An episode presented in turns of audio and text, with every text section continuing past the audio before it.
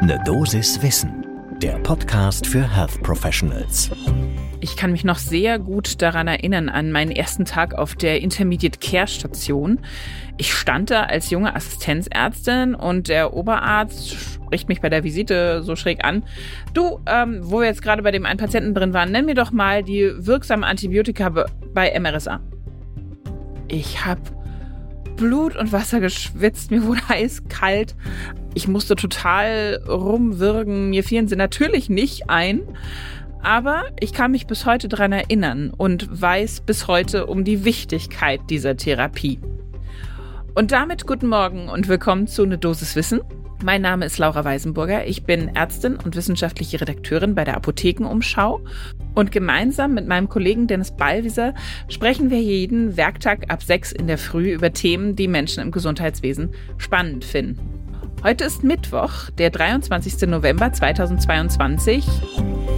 Ein Podcast von gesundheithören.de und Apothekenumschau Pro.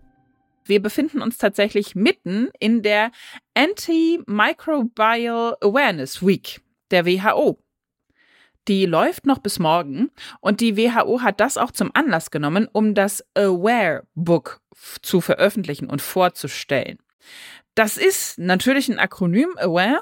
Was dahinter steckt und welche schöne Merkeselsbrücke sich dahinter verbirgt, dazu kommen wir gleich. Holt euch doch jetzt erstmal schnell den ersten Kaffee des Tages und dann starten wir. Wie immer gibt's am Anfang ein paar Zahlen. Diesmal sind es ein paar besonders unschöne Zahlen. Wenn man sich nämlich anschaut, wie viele Tode mit einer bakteriellen Antibiotikaresistenz assoziiert sind, dann waren das 2019 weltweit 4,95 also im Grunde genommen kann man auch sagen, rund fünf Millionen Menschen weltweit. Schon eine ordentliche Zahl an, in einem einzigen Jahr. Und wenn man sich dann noch anschaut, welcher Tod, welche Tode wirklich direkt mit einer Antibiotikaresistenz äh, zusammenhingen, äh, verursacht wurden, dann sind das weltweit in einem Jahr 1,27 Millionen. Also auch immer noch eine wahnsinnig große Zahl. Und betrachtet man jetzt mal nur Deutschland, sind es immer noch 10.000 Fälle pro Jahr, die aufgrund einer bakteriellen Antibiotikaresistenz sterben. Diese ganzen Zahlen stammen aus einer Studie, die wir bereits in der Folge 83 besprochen haben. Wenn ihr da jetzt noch mal genauer reinhören wollt, dann am besten dort. Aber wir beschäftigen uns eben heute damit, was man denn dagegen tun kann, gegen diese weit verbreiteten Resistenzen. Und dafür haben wir mit Dr. Tim Eckmann gesprochen. Er ist Leiter des WHO Kooperationszentrums für Antibiotikaresistenz, Verbrauch und nosokomiale Infektion. Das gehört zum Robert Koch Institut und wurde eigentlich erst dieses Jahr im Oktober eingeweiht. Das gab es jetzt aber auch schon ein halbes Jahr lang vorher. Da war es noch Teil eines anderen WHO-Kooperationszentrums. Und Tim Eckmann sagt ja, also eigentlich ein ganz wichtiger Schritt natürlich, um gegen Antibiotikaresistenzen vorzugehen, ist neue Antibiotika zu entwickeln. Ein noch wichtigerer Schritt ist es, dass wir die Antibiotika, die wir bereits haben, nur dann einsetzen, wenn es wirklich nötig ist. Und am aller, aller wichtigsten ist, dass es dann das richtige Antibiotikum in der richtigen Dosis für die richtige Dauer ist. Ja, und wie stellen wir das am besten an? Wie bekommen wir einen Überblick, was denn das richtige Antibiotikum in der richtigen Dosis für die richtige Dauer ist? Da hat jetzt die WHO das Aware-System für entwickelt. Das soll weltweit gelten, ist simpel gehalten, simpel, weil dann leichter anzuwenden und arbeitet mit einer Farbkodierung und eben aber auch mit diesem Akronym. Starten tut es mit dem A wie Access Antibiotikum in grüner Farbe. Diese Access-Antibiotika, die dazugehören, sollen vor allen Dingen für alle Menschen leicht zugänglich sein, deshalb auch Access. Sie haben wahrscheinlich ein relativ kleines Wirkspektrum, dafür aber ein gutes Sicherheitsprofil, haben also wenig Nebenwirkungen, haben auch ein geringes Präsistenzpotenzial und sind relativ billig. Ein Antibiotikum, was all diese Kriterien wunderbar erfüllt, ist zum Beispiel Penicillin. Die nächste Gruppe, die gelbe, sind die Watch-Antibiotika. Ja, ihr merkt, Watch beobachten, da wird man schon so ein bisschen hellhörig. Ja, damit sollte man vorsichtig umgehen.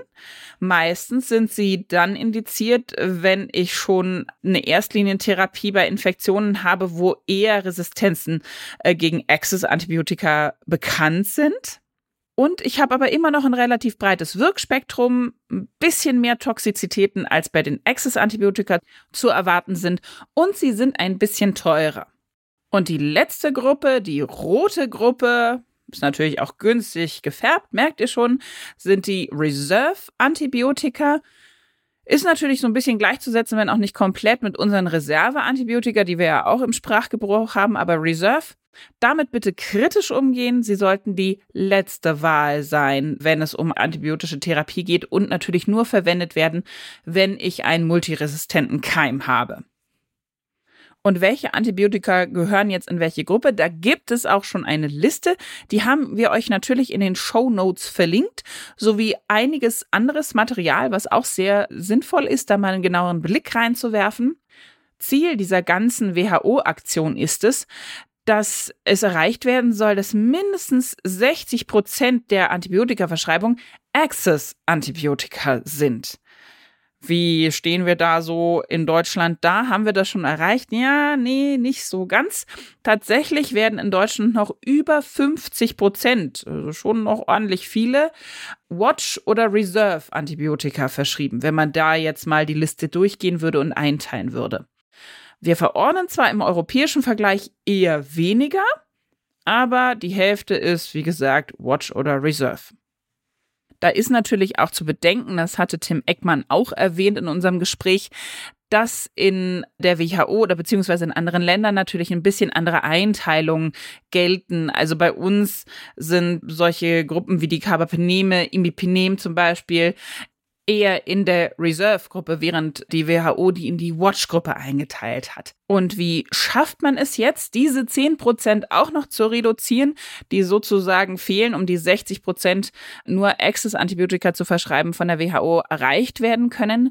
Zum einen natürlich grundsätzlich, um alle Resistenzen zu reduzieren. Wir sollten weniger verschreiben bei Menschen und auch bei Tieren. Das darf man natürlich nicht außen vor lassen, dass auch Antibiotika-Einsatz in der Massentierhaltung zum Beispiel höchst problematisch ist. Aber jetzt zurück zur eigentlichen Praxis. Was heißt das für uns im Behandlungsalltag? Was kann man selber tun, damit man den Antibiotika-Einsatz reduziert bzw. leitliniengerechter macht? Ja, das ist schon das erste gute Stichwort. Leitlinie. Wenn ich mich daran halte, dann habe ich da schon 13 Prozent Ersparnis, die drin wären, dass ich eben mehr Access-Antibiose verschreibe und weniger von den gelben oder roten Antibiotika. Auch solche Sachen wie Antibiotika zum Beispiel die eigentlich als Prophylaxe gedacht sind, nicht über den OP-Tag hinausgeben, sondern sich wirklich nur an die Prophylaxe halten, sonst wird das nämlich eine Therapie. Und noch mehr Hilfestellung liefert das schon angekündigte Buch von der WHO, das Aware-Buch. Das ist aktuell zwar noch ein Draft, wir haben euch auch das in den Show Notes verlinkt.